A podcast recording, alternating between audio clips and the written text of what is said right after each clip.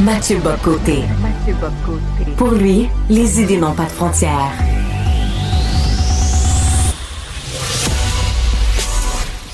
Au contraire, les idées mènent le monde. Réflexion, observation, échange, critique, solution. Mathieu Bocoté. À Québec, la rentrée parlementaire a été complètement éclipsée par toute la question des cocktails à 100 pièces de la CAQ. Face au tollé, ben, le premier ministre François Legault a surpris tout le monde en annonçant que la CAQ allait renoncer au financement populaire. Donc, on, on met un, un, X sur à peu près un million de dollars par année, invitant les oppositions à faire la même chose, mais les oppositions ne sont pas tombées dans ce piège-là. De Montréal, je rejoins à Paris Mathieu Bocoté. Salut Mathieu. Bonjour! Et en ce début d'épisode, tu viens d'ailleurs à la défense du financement populaire des partis politiques. Ouais, on pourrait dire très méchamment, mais très honnêtement tout à la fois, encore un autre dossier mal géré par François Legault. C'est-à-dire, est-ce qu'il y avait des maladresses dans les courriels ou les, les, textos, les SMS par lesquels on cherchait à convaincre les gens de participer aux rencontres, genre vous pouvez rencontrer un ministre pour 100 pièces Évidemment qu'il y avait de la maladresse. Moi, j'y vois le résidu de vieilles pratiques politiques qui existent encore chez certains organisateurs, qui n'ont pas vraiment mis à jour leur logiciel, mais j'y voyais aucun scandale global. C'était pour moi des maladresses, c'était pas un problème systémique.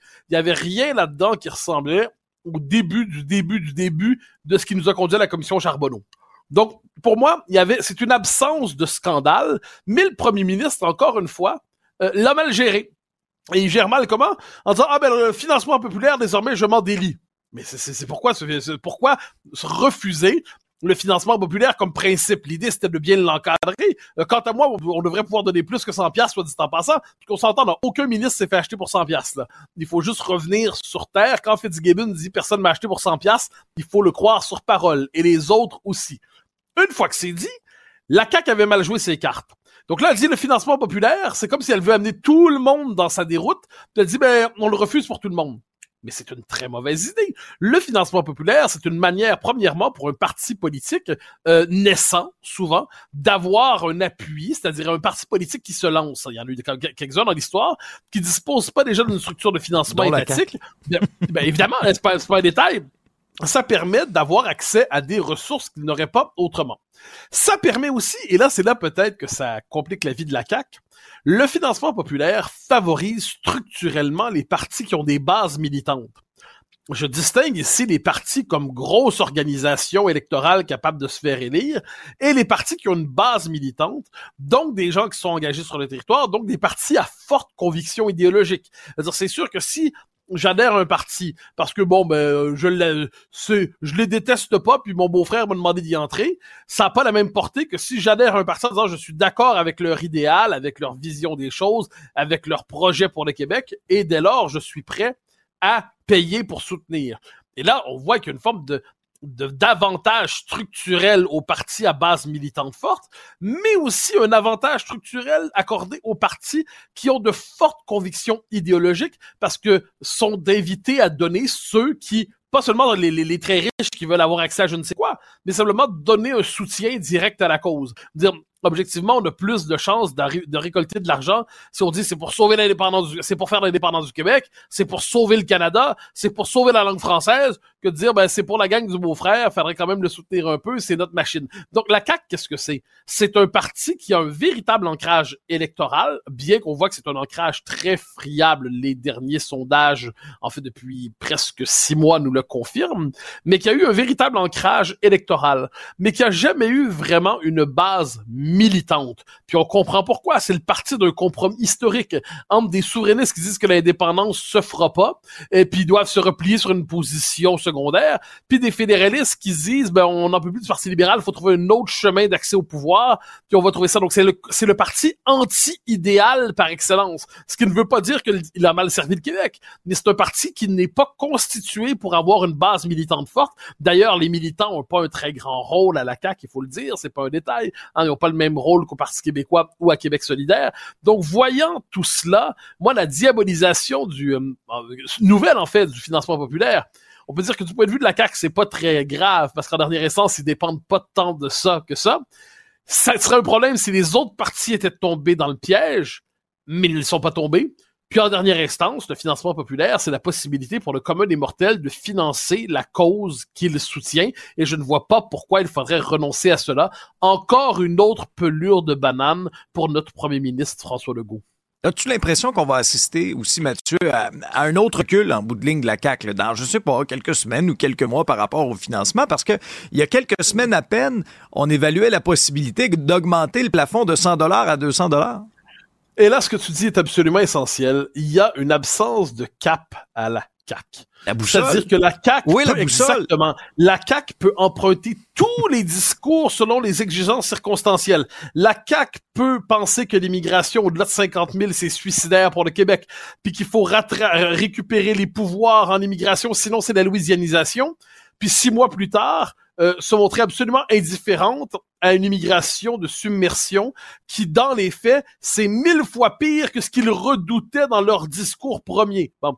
Euh, la CAQ peut dire c'est pour euh, on doit négocier avec le Canada qui doit faire des concessions puis quand le Canada fait pas de concessions la CAQ peut dire ben, je veux parler d'autre chose finalement donc là un moment donné tu sais, moi, je comprends en politique, il y a des coalitions. Dans les coalitions, c'est il y a, à la fois au Parti québécois, dans les années 70-80, il y a à la fois Pierre-Marc Johnson puis Jacques Parizeau. Euh, Aujourd'hui, euh, à la CAQ, il y a à la fois Bernard Dréville et puis Éric Girard. Euh, puis au Parti libéral, longtemps, il y a eu une aile gauche puis une aile droite, faut pas l'oublier. Bon. Puis même à Québec solidaire, il y a une, aile plus gouvernementale, ou du qui voudrait l'être, une aile parlementaire, puis une aile militante qui vit dans un univers un, peu parallèle. Mais là, c'est, puis il faut faire des compromis entre ces tendances-là. Mais là, c'est pas un compromis de tendance, c'est que la CAQ peut dire une chose et son contraire, même pas en fonction de l'humeur électorale, mais je dirais de la bonne ou mauvaise humeur du premier ministre. C'est quand même particulier.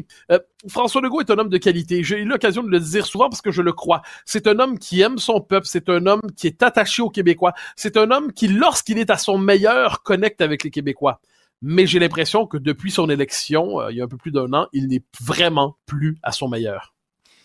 Décidément, tu es euh, d'humeur euh, pro-chevalier aujourd'hui dans l'épisode parce qu'après t'être porté à la défense du financement populaire, tu veux aussi te porter à la défense de la clause non-obstant. Oui, parce que le Parti libéral du Canada, quelle surprise, nous dit qu'on devrait, à la suite de la démission de David Lametti, euh, est-ce qu'il faudrait pas remettre en question la clause non-obstant? Est-ce que cette euh, clause, la clause dérogatoire qui permet en fait de restaurer les droits du Parlement contre la décision des tribunaux, en suspendant en fait certains articles de la clause de la Charte des droits, est-ce que c'est est-ce que c'est, on devrait la mettre en question, nous disent les libéraux fédéraux. Et moi, je dis, mais pas du tout. La clause non-obstant, il faut juste dire les choses poliment. L'enjeu, c'est pas l'état de droit. L'enjeu, c'est le gouvernement des juges. Depuis 30 ans, et même 40 ans, il y a eu une croissance telle du pouvoir des juges au Canada, mais en vérité partout dans le monde occidental, c'est un transfert de souveraineté qu'il y a eu lieu. Donc le, il y a encore le Parlement, on a des élus, mais les élus ont de moins en moins de pouvoir. Dans les pays où il y a un président, le président est élu, mais le président a souvent de moins en moins de pouvoir aussi. Et qu'est-ce qu'il y a de plus en plus de pouvoir? D'un côté des tribunaux, qui sont, quoi qu'on en dise, des tribunaux qui sont aujourd'hui interventionnistes, des tribunaux qui sont activistes, des tribunaux qui ont une vision de la société euh, davantage fondée sur les droits, la multiplication des droits que sur le bien commun. Hein. Puis j'ajouterais du point de vue pour les tribunaux, c'est davantage la conversion des désirs en besoins, des besoins en droits, des droits en droits fondamentaux, puis on n'a plus le droit d'en parler. Euh, donc, il y a eu un, véritable coup de force antidémocratique qui a eu lieu depuis une quarantaine d'années et nous vivons dans un théâtre démocratique sans substance. La clause dérogatoire, la clause non-obstant, c'est la clause qui c'est le dernier résidu démocratique que, euh, on pourrait dire traditionnel dans notre système politique. Parce qu'avec ça, les élus prennent leurs responsabilités. Avec ça, les élus sont capables de dire en dernière instance, la décision revient au Parlement. La décision revient à ceux qui sont élus par le peuple et non pas à ces juges qui sont véritablement, qui se prennent aujourd'hui pour des despotes éclairés. Donc, ayant cela à l'esprit. Je pense qu'il nous faut défendre la clause de l'obstant. Puis en plus, si on rajoute la dimension québécoise là-dedans, ben c'est la, la, dernière manière de défendre quelquefois l'autonomie québécoise devant le changement de régime qu'on a connu depuis 1982. Et de ce point de vue, il faut défendre la clause non-obstant absolument. Tous ceux qui nous disent que c'est un ennemi de la démocratie ne comprennent plus ce qu'est la démocratie, ne comprennent, plus le rôle des élus. Ils hurlent à la tyrannie de la majorité en tyrannie de la majorité, tyrannie de la majorité, tyrannie de la majorité. Dans les faits, ils redoutent simplement la souveraineté populaire et ils prétendent défendre les droits des minorités, mais je renverserai ça. C'est une forme de tyrannie des minorités, entre guillemets. Mais là, je précise pas des minorités en soi. Parce que les minorités délèguent très rarement le fameux pouvoir représentatif médiatique en question à ceux qui prétendent parler en leur nom. C'est un pouvoir donné à certains lobbies qui prétendent parler au nom des dites minorités, et ces lobbies qui ont développé une forme de relation de complicité institutionnelle avec les tribunaux ont véritablement opéré une forme de coup de force antidémocratique. La clause nonobstant permet de défendre la démocratie. Je me porte à sa défense. Voilà pourquoi je me faisais chevalier aujourd'hui. eh bien, chevalier Bocoté, est-ce que l'Irlande sera bientôt unie? Alors, c'est une nouvelle. On, va, on, me demandera, mais pourquoi je parle de ça? C'est pas exactement un sujet qui nous parle chez nous, et pourtant c'est un sujet important. Hein. Petite leçon d'histoire. Il y a un peu plus d'un siècle, l'Irlande a été 1921, je ne me trompe pas, l'Irlande a été divisée hein, au terme d'une guerre d'indépendance qui avait commencé d'abord en 1916 avec les le Easter Rising, hein, l'insurrection du printemps de, de 1916, et après ça une guerre d'indépendance qui prend un peu la suite et qui aboutit au terme de la guerre d'indépendance, pour l'Irlande, l'essentiel, une forme de souveraineté association, on le dirait à la québécoise, avec les Britanniques, donc l'État libre d'Irlande, mais le Nord, les Anglais, euh, on dit les protestants, mais ça, c'est vraiment les Britanniques qui disent Ah, il y a les catholiques et les protestants. Non, non, un instant, il y a les Anglais et les Irlandais. Eh les Anglais décident de garder le nord de l'île où ils étaient majoritaires, où les colons anglais s'étaient installés, puis ils disent Ben ça, c'est notre bout, et puis on le garde pour nous, puis on refuse de vivre sous la domination des papistes et des catholiques et des Irlandais. Donc, on fait la partition. L'indépendance de l'Irlande, donc ça s'est fait en plusieurs étapes. En 1900, bon, 1916, l'Easter Rising, 1921, ça réussit, la guerre civile. 1949, la République, et non, 48, elle est proclamée, en 49, elle est reconnue par Londres, mais reste toujours ce bout au nord qui se soustrait au pays. Et là, il va y avoir les troubles dans la deuxième moitié du 20e siècle, il va y avoir des milliers de morts, c'est tragique, c'est une histoire tragique, l'histoire irlandaise. Mais là, qu'est-ce qui s'est passé ces dernières décennies? Il y a eu un basculement démographique au nord, dans, dans l'Irlande du Nord, où les, Irlandais, les catholiques, sont devenus plus nombreux que les euh, que les protestants. Et qu'est-ce qui s'est passé il y a deux ans? c'était c'était concrétisé il y a quelques jours. Le premier, la première ministre de l'Irlande du Nord aujourd'hui est une membre du Sinn Féin. Le Sinn Féin, c'est le parti nationaliste irlandais qui était autrefois la vitrine politique de l'IRA. Donc, faut comprendre qu'en Irlande du Nord, les nationalistes catholiques, les Irlandais en fait véritablement, ont pris le pouvoir. Euh, et qu'est-ce qu'ils disent? Là, ils disent, euh, bon, on va gérer ça très bien en coopération avec les protestants, mais ils disent d'ici dix ans, on devrait avoir un référendum qui permettra la réunification de l'Irlande. D'ici dix ans, l'Irlande, donc c'est comme si le processus d'accession à l'indépendance aura pris un peu plus d'un siècle. D'abord l'insurrection, ensuite la souveraineté association, ensuite la partition, ensuite la République, ensuite des troubles, et aujourd'hui, dans une Irlande qui est transformée, mais qui demeure un pays passionnant si on s'intéresse un peu à la diversité des pays dans le monde, qu'est-ce qu'on voit? Eh bien, dans l'horizon des dix prochaines années, il pourrait y avoir la réunification irlandaise, euh, ce qui, à l'échelle de l'histoire, serait une bonne nouvelle. Et si on voit ça plus loin, il se pourrait aussi que l'Écosse se détache du Royaume-Uni efface sa propre indépendance de son côté, et de ce, et en plus, les Britanniques sont sortis, faut pas l'oublier, de l'Europe, comme quoi tout ce qu'on nous dit qui était censé ne jamais arriver, finit de temps en temps par arriver. En cette matière, je retiens une leçon nationaliste de tous les pays, pour peu que vous soyez démocratique, évidemment. Soyez patient, il vous arrive de gagner après quelques générations. Sur ces sages paroles, Mathieu, bon épisode. Attention, si votre rythme cardiaque augmente, c'est normal. Mathieu Bocoté pense et parle plus vite, le plus vite que son ombre. Alors, dans quelques instants, nous recevrons euh, Simon-Pierre Savard-Tremblay, qui, est député euh, du Bloc québécois à Ottawa, critique en matière de commerce international, mais qui a écrit il y a quelques années un ouvrage auquel je pense beaucoup ces temps-ci, dont je vais d'abord vous parler, qui est Despotisme sans frontières. Alors, je résume en un mot l'état de, l'idée de ce livre, mais plus largement le thème dont il parlait. La mondialisation s'est imposée à nous depuis les années 90, disons, comme une évidence absolue. L'horizon indépassable de notre temps, pourrait-on dire, pour reprendre la formule d'un autre. Donc, l'horizon indépassable de notre temps, il était impossible de sortir de la logique de la mondialisation. La preuve en étant que ceux qu'on appelait au début des années 90 les anti-mondialistes sont très rapidement devenus les alter-mondialistes. Hein. Ils voulaient une autre mondialisation, mais ils ne sortaient pas de la logique de la mondialisation. Qu'est-ce qu'on voit depuis, je dirais, une dizaine d'années, un peu plus que ça en Europe, mais aussi en Amérique, il y a une révolte aujourd'hui contre la mondialisation.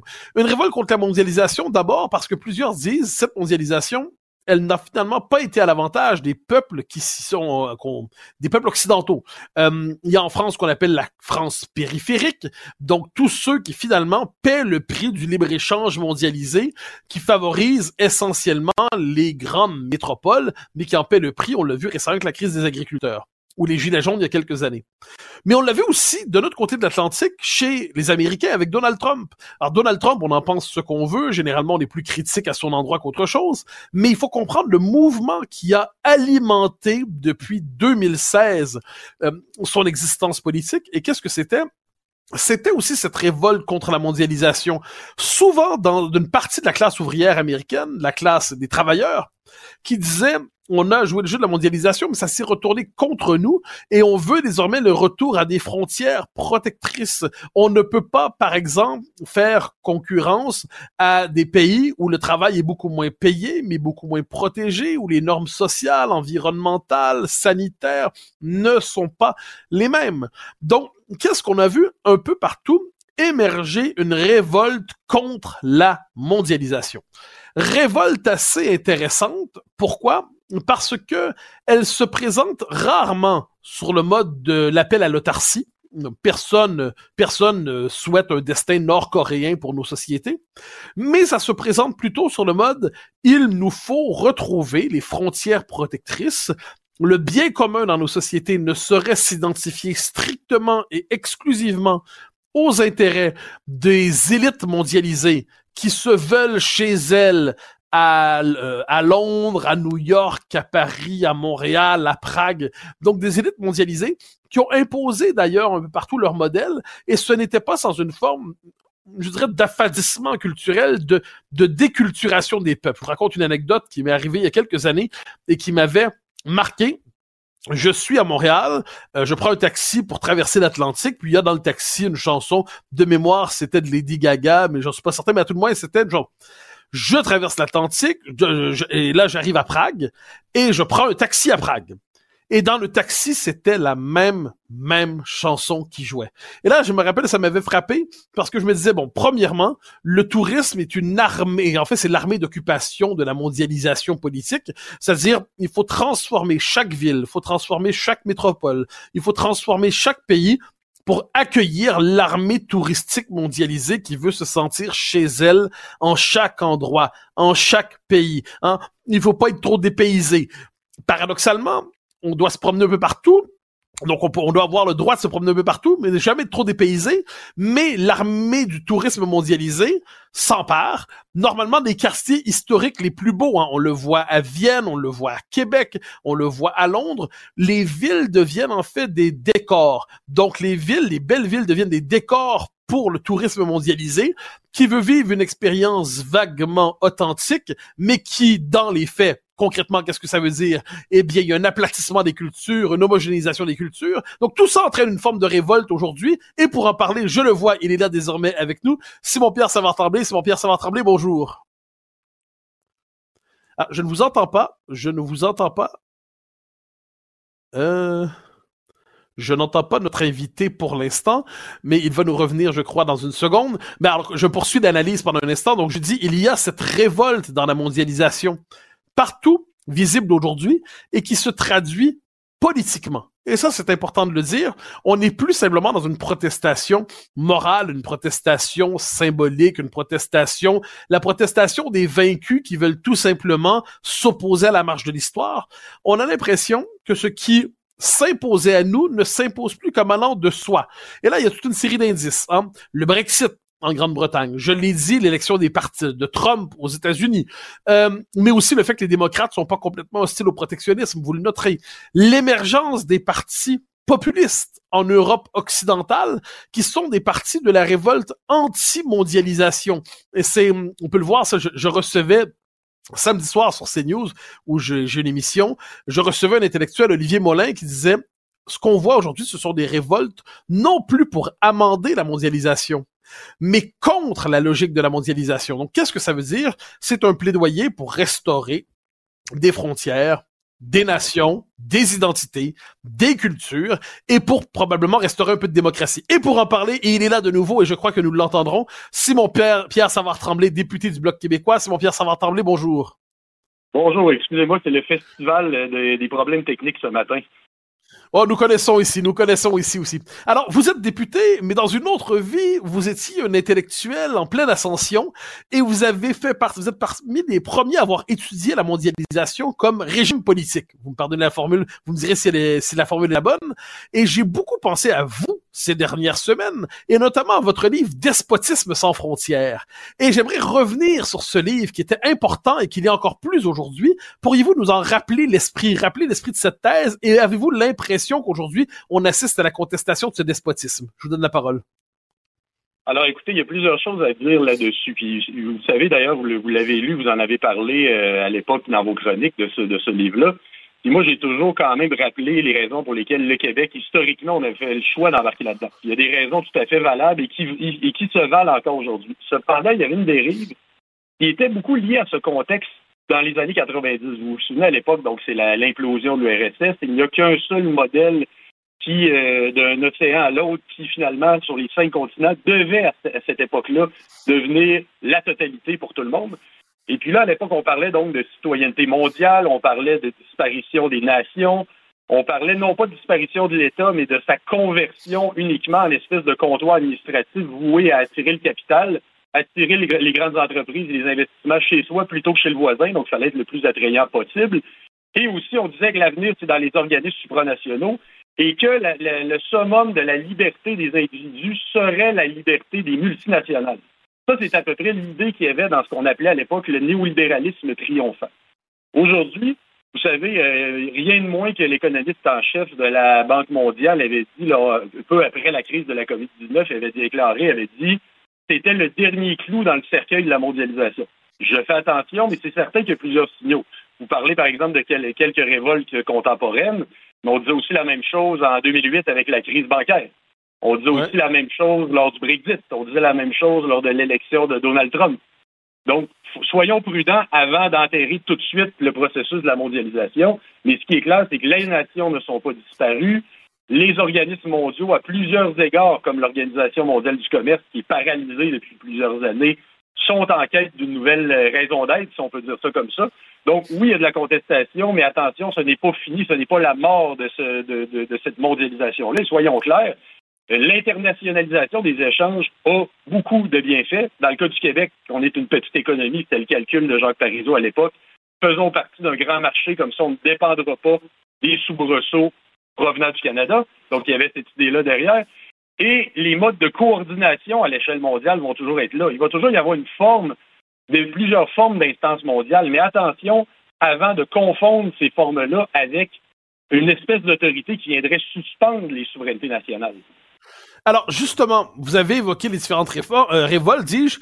Je vous soumets des cas. Le Brexit, Donald Trump, la révolte des agriculteurs en France, les gilets jaunes, euh, les diagnostics qui se multiplient sur la France périphérique d'un côté, l'Amérique déclassée de l'autre. Est-ce que malgré la diversité de ces phénomènes, qui rentrent pas tous évidemment dans la même catégorie, est-ce qu'il y a néanmoins un lien à faire entre ces différents phénomènes depuis quelques années? Alors, écoutez, oui, il y a un lien à faire entre ces différents phénomènes, bien entendu. Euh, il va sans dire que tout ça, regardez, dans, le cas de, Donald Trump, sa victoire était en grande partie une volonté de rééquilibrer le jeu avec la Chine. Donc, c'était finalement les États-Unis qui, d'une certaine manière, et précisons-le, les États-Unis ont toujours été plus protectionnistes que ce qui a été prétendu. Hein. Ça on a beau associer les, les États-Unis au pays du libre-échange, dans les faits, c'est un État qui a toujours été plus porté sur le protectionnisme, sur de nombreuses guerres commerciales. Et euh, dans les faits, quand on regarde ça, c'était souvent une volonté d'amener le libre-échange à l'échelle mondiale comme stratégie d'ouverture des autres, mais pas appliquée nécessairement à eux-mêmes. C'est un pays qui, est d'une taille qu'on peut considérer comme une hyperpuissance, comme un empire. Mais oui, il y a un lien. Et par exemple, dans le cas de Donald Trump, il y avait véritablement cette volonté de rééquilibrer le jeu avec la Chine. Donc, finalement, les élites américaines finissent par dire cette mondialisation-là, peut-être qu'elle est en train finalement d'avantager, elle est en train d'aider, elle est en train de faire l'affaire plutôt de notre rival d'une puissance qui est émergente. Puis on, parle de la Chine, mais on pourrait aussi parler de l'Inde, qui est une nouvelle puissance qui est émergente également. Euh, pendant ce temps-là, le dollar américain est en train de perdre de la place à l'échelle mondiale. Soyons clairs, l'Empire américain n'est pas prêt de disparaître, ce n'est pas la fin du dollar américain. Ça va toujours être nous, pour le Québec, un bon allié d'ailleurs et notre principale terre avec laquelle on va faire nos échanges commerciaux. Mais quand même, il y a toutes sortes de puissances, de petits blocs qui sont en train d'émerger. Je pense que le monde est clairement euh, multipolaire, il n'est plus unipolaire et on assiste d'une certaine façon à un retour des nations. Ça, ça va être à suivre. Alors, le temps, il nous manque, il reste deux minutes environ. Question toute simple. Le Québec a développé, vous l'avez dit, depuis les années 80, une stratégie euh, d'adhésion à la mondialisation pour se délivrer du carcan canadien. Est-ce que le Québec doit mettre à jour sa stratégie collective, selon vous, ou est-ce que nous sommes encore parmi collectivement les gagnants de la mondialisation?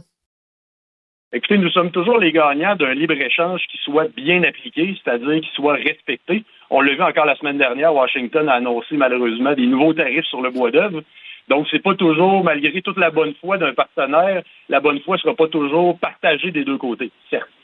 Ceci dit, oui, c'est un calcul qu'il faut continuer de faire. Par contre, rappelons quand même que notre vision, elle est francophone. On a une vision culturellement francophone du monde qui n'est pas la même que celle du capitalisme anglo-saxon. Et rappelons-nous qu'un de nos combats dans l'histoire, c'était l'exception culturelle. Vous vous souvenez, Louise Baudouin, qui, qui était ministre du gouvernement du Parti québécois à l'époque, qui en parlait énormément. Donc, c'était une volonté de dire, oui, adhérer à un grand marché mondial, mais tout ne doit pas être considéré comme une marchandise, à commencer par exemple par, euh, la culture, comme la culture par exemple. Donc je crois que c'est ça la voie à suivre, d'être capable, oui, de viser des nouveaux marchés, mais d'aussi se rappeler et d'être ferme sur le fait que tout ne doit pas être considéré comme un marché. Simon-Pierre Savard Tremblay, malgré ses problèmes techniques, c'était un immense bonheur de vous parler. Nous aurons l'occasion de le faire à nouveau. J'aime rappeler, vous, avez un passé d'intellectuel, assurément un avenir lointain, et vous êtes pour l'instant député de Saint-Hyacinthe du Bloc québécois. Mais je rappelle votre livre, qui date d'hier, mais qui est essentiel, Despotisme sans frontières. C'était un bon livre et qui nous éclaire tout à fait sur aujourd'hui. Jongleur des mots, dompteur d'idées. Mathieu Bocoté, tout un spectacle cérébral.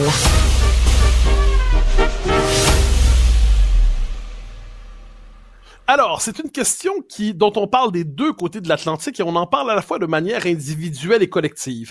La question d'un côté, on pourrait dire sur le pôle collectif, c'est la dénatalité et de l'autre côté, le pôle individuel, c'est l'infertilité. Et devant ça, il y a plusieurs solutions qui sont proposées et l'une d'entre elles, c'est la gestation pour autrui, la GPA, qui fait débat en Europe, mais qui est généralement acceptée au Québec. Et pour parler de ce sujet, pour jeter un regard qui est peut-être absent de notre espace public, ne serait-ce que pour mieux comprendre ce débat, je reçois Céline Revel-Dumas, qui est essayiste et qui a écrit GPA, le grand bluff, en 2021, si je ne me trompe pas, aux éditions du CERF. Céline Revel-Dumas, bonjour.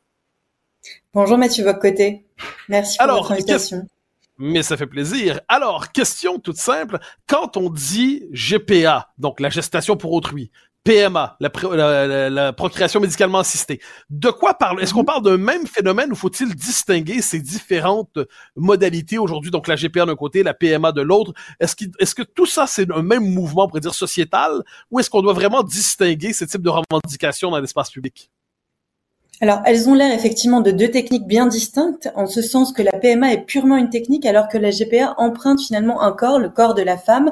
Donc, c'est plus juste de parler de processus que de technique. En revanche, euh, là où euh, elles sont euh, elles sont liées, c'est que ce sont bien deux techniques utilisées pour pour pallier l'infertilité qui, euh, selon euh, selon euh, les chiffres, empire depuis 20 ans notamment, et notamment les dix dernières années, et de manière encore plus visible ces deux dernières années. En réalité, la la PMA et la GPA est la conséquence le plus souvent du fait qu'une femme va faire des enfants beaucoup plus tard dans la vie et donc la fertilité des femmes à ce moment-là est beaucoup plus importante et il va falloir recourir à la, technique médicale. Alors justement, quand on parle d'infertilité aujourd'hui, euh, en France, que je le dis pour les Québécois qui ne le sauraient pas, euh, Emmanuel Macron s'est récemment inquiété de l'infertilité. Il a parlé de réarmement démographique pour la France ou à peu près. Euh, l'infertilité, pour vous, Céline Revel-Dubois, c'est une question individuelle ou collective? Ah, c'est une très bonne question. En réalité, on a l'impression que c'est une question individuelle, mais c'est une question collective. C'est-à-dire l'illusion est euh, autour de, de l'idée que ce serait une une décision qui incomberait uniquement l'individu. Et en fait, nous sommes euh, totalement peureux aux idées de notre temps et aux conséquences à la fois sociales et sociétales de notre temps. Et donc, euh, on peut dire clairement que c'est une question purement collective. À titre individuel, bien sûr, il y a, il y a la stérilité, il y a l'infertilité, euh, mais plus généralement, euh, c'est la conséquence alors, dans un premier temps, on, peut l'expliquer, hein, cette, euh, cette infertilité collective, euh, notamment les choix individuels multiples, hein, et puis euh, l'abolition de la norme de la famille, du couple, la baisse des mariages, et finalement le, le, retard vers la famille qui, on en a déjà parlé, ne permet plus aux femmes de faire des enfants à n'importe quel âge. On peut aussi évoquer le contexte économique, l'inflation. Euh, on parle aussi beaucoup d'éco-anxiété. Euh, donc ça, ce sont les raisons, on pourrait dire, qui sont les plus superficielles. Mais en réalité, il y a une tendance de fond qui est beaucoup plus ancienne et qui fait euh, de l'infertilité le produit même du non-désir d'enfant. Et ce non-désir d'enfant, il découle d'une histoire, d'une généalogie si on peut dire, qui remonte même au, 19e siècle. On pourrait même le faire remonter à la, Révolution française. Mais là, en l'occurrence, le 19e siècle, c'est l'avènement de l'enfant désiré, parce que finalement, c'est l'enfant de la bourgeoisie qui va, elle, surmonter euh, l'aristocratie, euh, qui, euh, qui, qui finalement se transmet par, par le sang, par les gènes. Et euh, la bourgeoisie, elle, va, va, va faire reposer sur l'enfant toute la légitimité euh, de son existence. Donc l'enfant, il est voulu, il est porté au nu, et c'est à ce moment-là que euh, arrive finalement le, le pendant négatif, le revers de la médaille, c'est l'enfant refusé. Donc en fait, ça, ça, ça va être l'embryon d'un développement qu'on verra après au XXe siècle, qui est la contraception, l'avortement, c'est-à-dire si on veut un enfant, on peut aussi ne pas en vouloir un. Et donc c'est à ce moment-là que naît le non-désir d'enfant. Et ça, le, mouvement va, va être d'ampleur parce que finalement, euh, d'ailleurs, il y a, y, a un, excellent essayiste qui s'appelle Olivier Rey qui a écrit La folle solitude. Et lui, il, euh, il il, il, utilise un objet, la poussette, pour montrer que l'enfant va finalement subir directement les nouvelles idéologies qui vont naître au moment de, des années 70. Finalement, euh, cette poussette ne va plus regarder, euh, l'enfant ne va plus regarder les parents, mais elle va regarder euh, l'enfant va, va, regarder vers l'avant. Et donc en fait, c'est la symbolique même de, du besoin de couper les racines. Et donc là, c'est aussi le début de l'idéologie woke qui est l'anti-transmission et finalement un peu la fin de l'enfant. Alors, je le disais en tout, au tout début, en fait, euh, au Québec, cette question se pose plus ou moins, c'est-à-dire une forme d'acceptation globale de ces évolutions, GPA, PMA. En France, c'est pas nécessairement le cas. J'aimerais vous entendre particulièrement sur la GPA, la gestation pour autrui. Euh, quels sont les arguments qu'on entend en France, donc autrement dit les mères porteuses, très concrètement Qu'est-ce qui fait qu'en France, il y a une réserve par rapport à la possibilité des mères porteuses euh, qu'on ne trouve pas qu'on ne trouve pas nécessairement dans d'autres pays? Alors la réserve en France, c'est que on a euh, on a quand même une une une sacralité du corps qu'on ne trouve pas euh, dans les pays euh, disons de, de tradition beaucoup plus capitaliste où on ne peut pas investir on ne peut pas investir euh, le, le, corps en France finalement, et aussi parce que on est fondé sur euh, le droit romain qui dit euh, mater semper certa est, c'est-à-dire que celle qui met l'enfant au monde, c'est la mère. Et en fait, ce qui fait la mère, c'est parce que elle accouche. Euh, donc, euh, et puis surtout parce que euh, il y a aussi, il y a aussi des religions qui ne sont pas les mêmes. C'est les, les racines. Les, la religion protestante et la religion catholique n'ont pas du tout les mêmes conséquences, n'ont pas la même vision du corps, n'ont pas la même vision entrepreneuriale. Et les, les conséquences, c'est notamment ça. C'est cette vision de la GPA qui fait que la maternité est sacrée et que et que finalement le, le, corps ne veut pas être investi par par l'économie. Mais une femme qui dit, qui, qui dirait, parce qu'on l'entend, soit je veux, par, un geste altruiste, porter un enfant pour un couple qui ne peut pas en avoir, et je m'offre en fait comme médiation pour lui permettre d'en avoir, ou qui dira, je distingue les deux, eh bien, euh, à l'américaine ou ailleurs, eh bien, ça va, on va faire un contrat, et puis euh, je fais ce que je veux de mon corps. Que répondez-vous à ces deux arguments qui sont distincts? Ah, l'argument de disposer de son corps euh, ne suffit pas pour moi à justifier la GPA dans le sens où elle ne répond pas à la question euh, du besoin de l'enfant. Ça, c'est mon argument principal, c'est-à-dire que euh, bon, très bien, une femme fait ce qu'elle veut de son corps, ça, on peut parfaitement l'imaginer. Euh, en revanche, euh, l'enfant, lui, a besoin d'une filiation, a besoin de repères, a besoin de d'une mère. Or là, dans la GPA, il n'y a plus de mère possible parce que en général, euh, il y a une division de la maternité, c'est-à-dire que euh, l'ovule vient d'une femme, d'une donneuse, hein, qui est une jeune femme qui a donné ses ovules, ses gamètes, et euh, c'est une autre femme en général qui va aussi porter l'enfant pour que justement elle puisse le remettre sans sans, sans trop de tiraillement à la naissance. Si c'est son propre enfant, ça sera beaucoup plus difficile de le remettre. Et, alors, il nous reste très peu de temps, mais euh, sur l'autre argument, c'est-à-dire, euh, mais ça, très nord-américain, euh, qui, qui est pas très français, c'est-à-dire, une femme dit, je suis libre de faire ce que je veux, euh, je peux louer mon, ma, force de, de, travail, tout ça, enfin, je peux travailler, mais si je veux offrir mon corps en tant que tel pour faire, c'est un argument qu'on entend en Amérique du Nord, est-ce qu'on l'entend en France? Euh, on l'entend en France, euh, oui, c'est en tout cas c'est un argument des pro-GPA. Il n'y a pas de mère porteuse officiellement en France, mais effectivement, euh, disposer de son corps, euh, c'est un argument très fort et encore plus fort depuis le mouvement MeToo. Donc c'est difficile de s'opposer à cet argument parce qu'effectivement, euh, une femme peut euh, peut faire ce qu'elle veut son corps euh, depuis depuis l'avortement. c'est c'est quand même un, un truisme.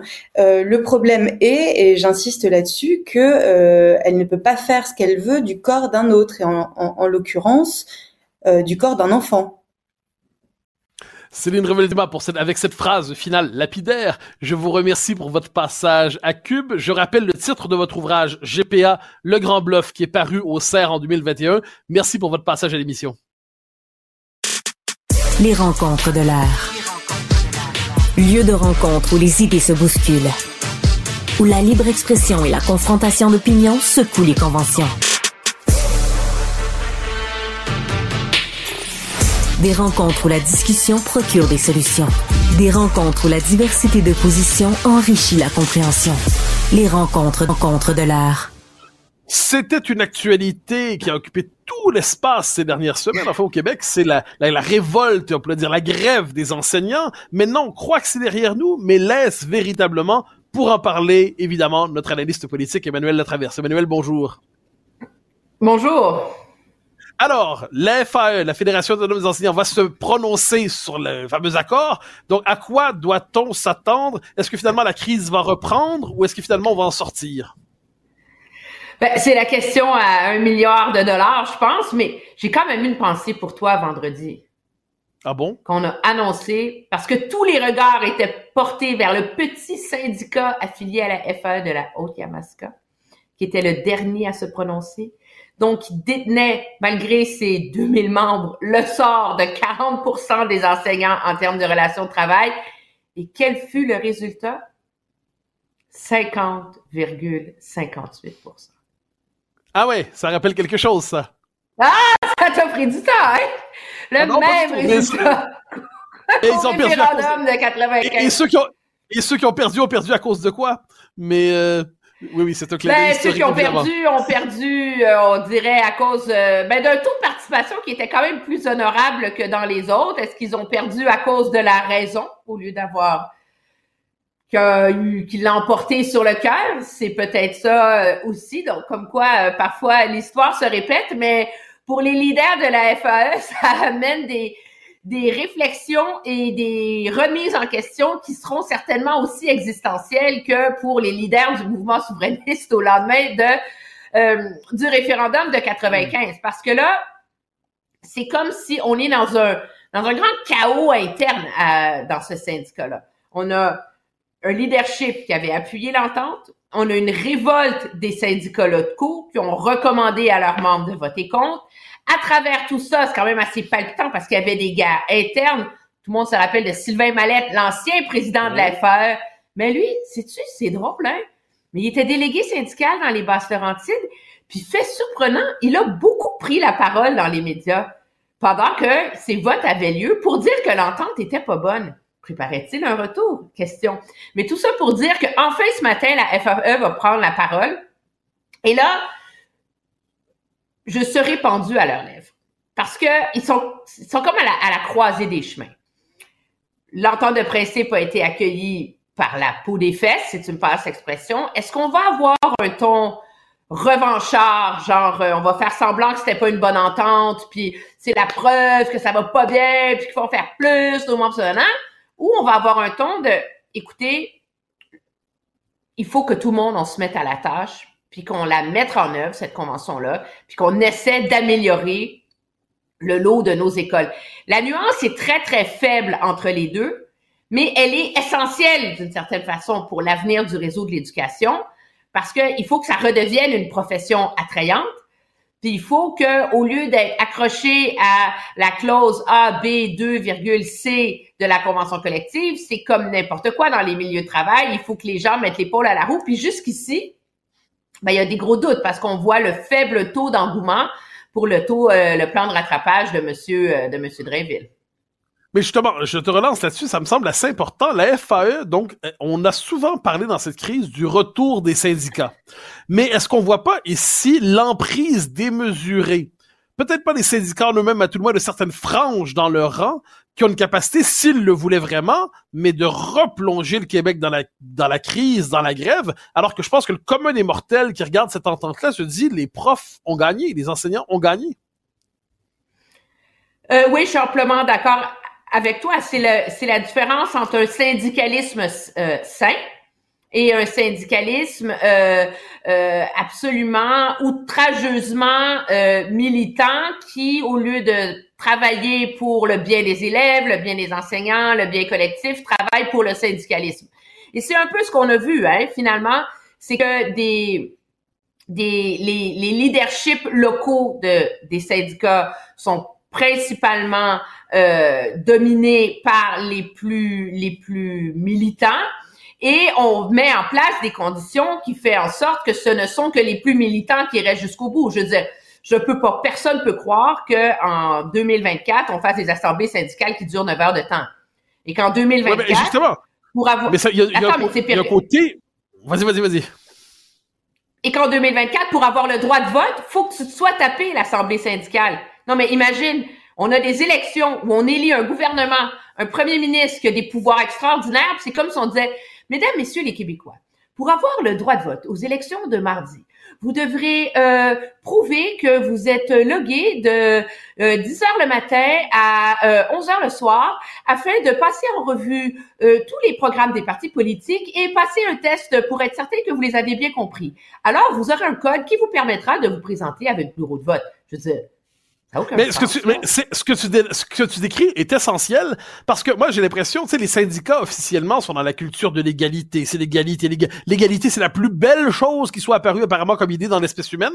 Or, dans les faits, les syndicats fonctionnent, comme tu le présentes, sur le mode de l'aristocratie syndicale. Il y a une aristocratie militante qui s'empare du mouvement, qui s'empare de l'organisation, et que le commun des mortels est invité à aller se faire cuire un œuf. Il n'est il est, pas le bienvenu. Donc seulement l'aristocratie militante prend le destin du syndicat et de ceux qui en dépendent en jeu. Ça, ressemble un peu à ça, non? Ben, c'est certainement euh, ce qu'on a vu, moi, je pense, du côté de, la FAE, le fait qu'on ait des votes de grève comme on a vu à l'Alliance des profs de Montréal au mois de mai, alors qu'on n'est même pas encore entré dans un blitz de négociation. Tu décides que tu vas déclarer la guerre nucléaire avant même que tu sois rentré dans, dans le nœud de la négociation avec un taux de participation de, de 6% Je veux dire, c'est totalement risible. Et moi, j'ose espérer que ce conflit-là va amener une remise en question de la gouvernance syndicale. Entendons-nous, l'idée, c'est pas de remettre en question le bien fondé qu'il y a des syndicats dans le secteur public, là. Mm-hmm. mais c'est de remettre en question le fait qu'on donne les clés du réseau de l'éducation à une frange outrageusement et outrancièrement militante pour le reste de l'ensemble des participants. Et ce qu'on entend, et j'ai hâte de voir parce qu'il va y avoir des instances, mais il y a énormément de, de professeurs qui enseignent au sein des écoles de la FAE, où ce conflit de travail, d'avoir été propulsé dans une grève sans fond de grève, une grève générale et limitée, d'avoir vu la façon dont les votes se sont déroulés, a occasionné une prise de conscience. Parce qu'il y a beaucoup d'employés syndiqués, ils disent, ah oui, le syndicat, convention collective, oui, c'est bon. Tu sais, les gens se seraient pas la nuit en pensant à ça, là.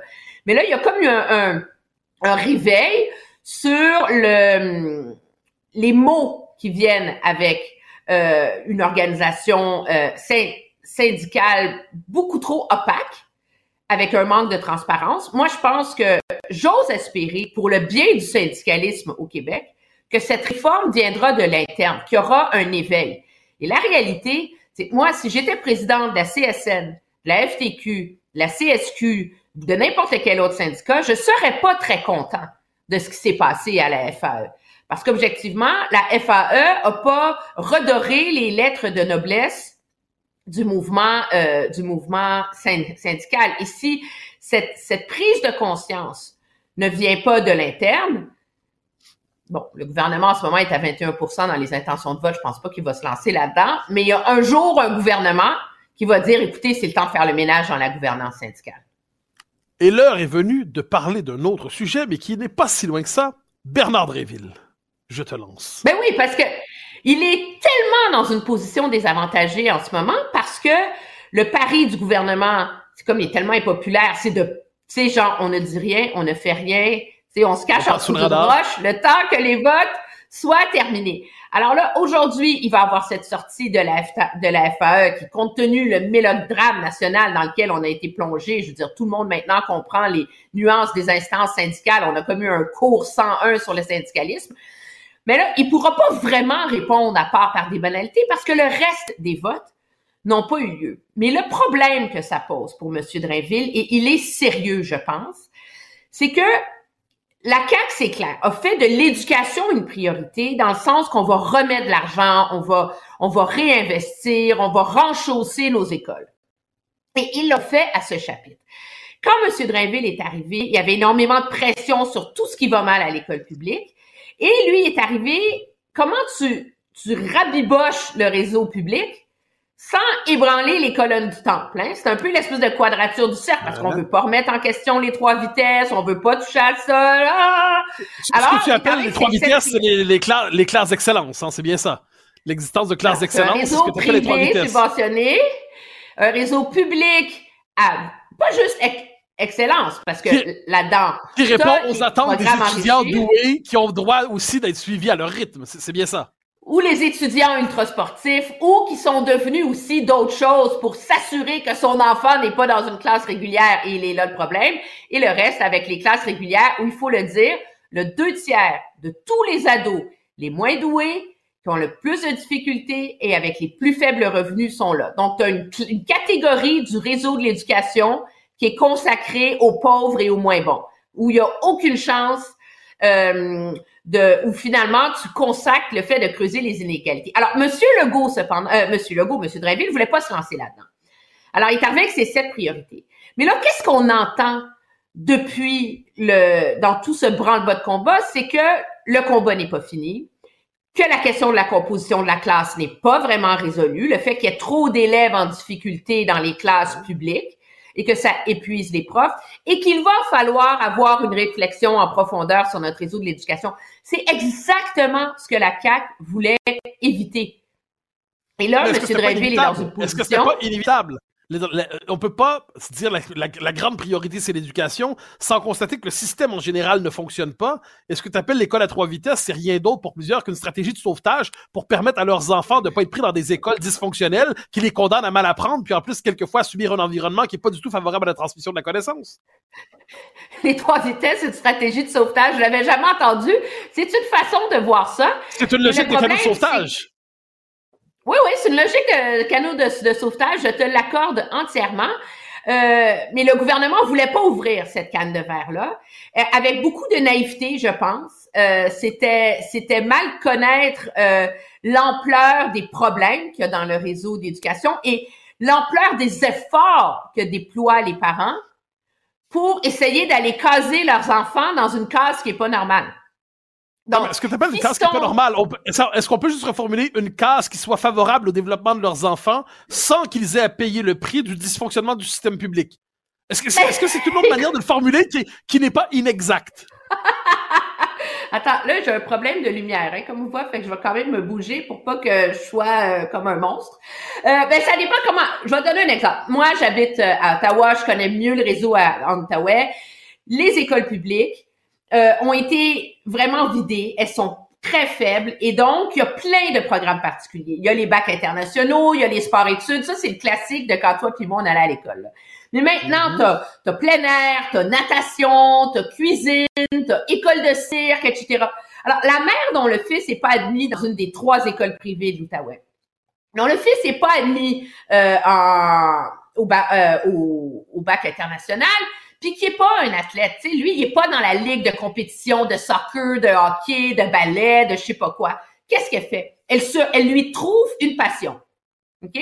Alors, on aime aller faire de la randonnée avec papa, maman, on va t'essayer dans le programme plein air. Tu nages pas trop mal, on va t'essayer dans le programme natation. N'importe quoi pour essayer d'échapper au public régulier. Mais c'est complètement fou. Je veux dire, à un moment donné, c'est. Mais ce qui est fou, c'est que le public donne envie qu'on. Mais tu peux retourner la formule. Ce qui est fou, c'est pas le comportement des parents. Ce qui est fou, c'est que le public. Mais non, les parents, ils veulent sauver leurs enfants. Mais oui, le, public oblige les parents à trouver une porte de sortie. Et puis, moi, j'aime l'école publique. Je crois à l'école publique. Mes parents enseignaient à l'école publique. Ma sœur enseigne au public. J'ai enseigné dans le, bah, au niveau universitaire. Euh, c'était public, c'est pas privé.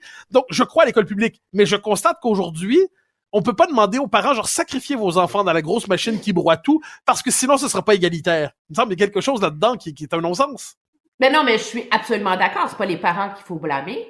Mais il faut, il faut remettre en question cet état de fait.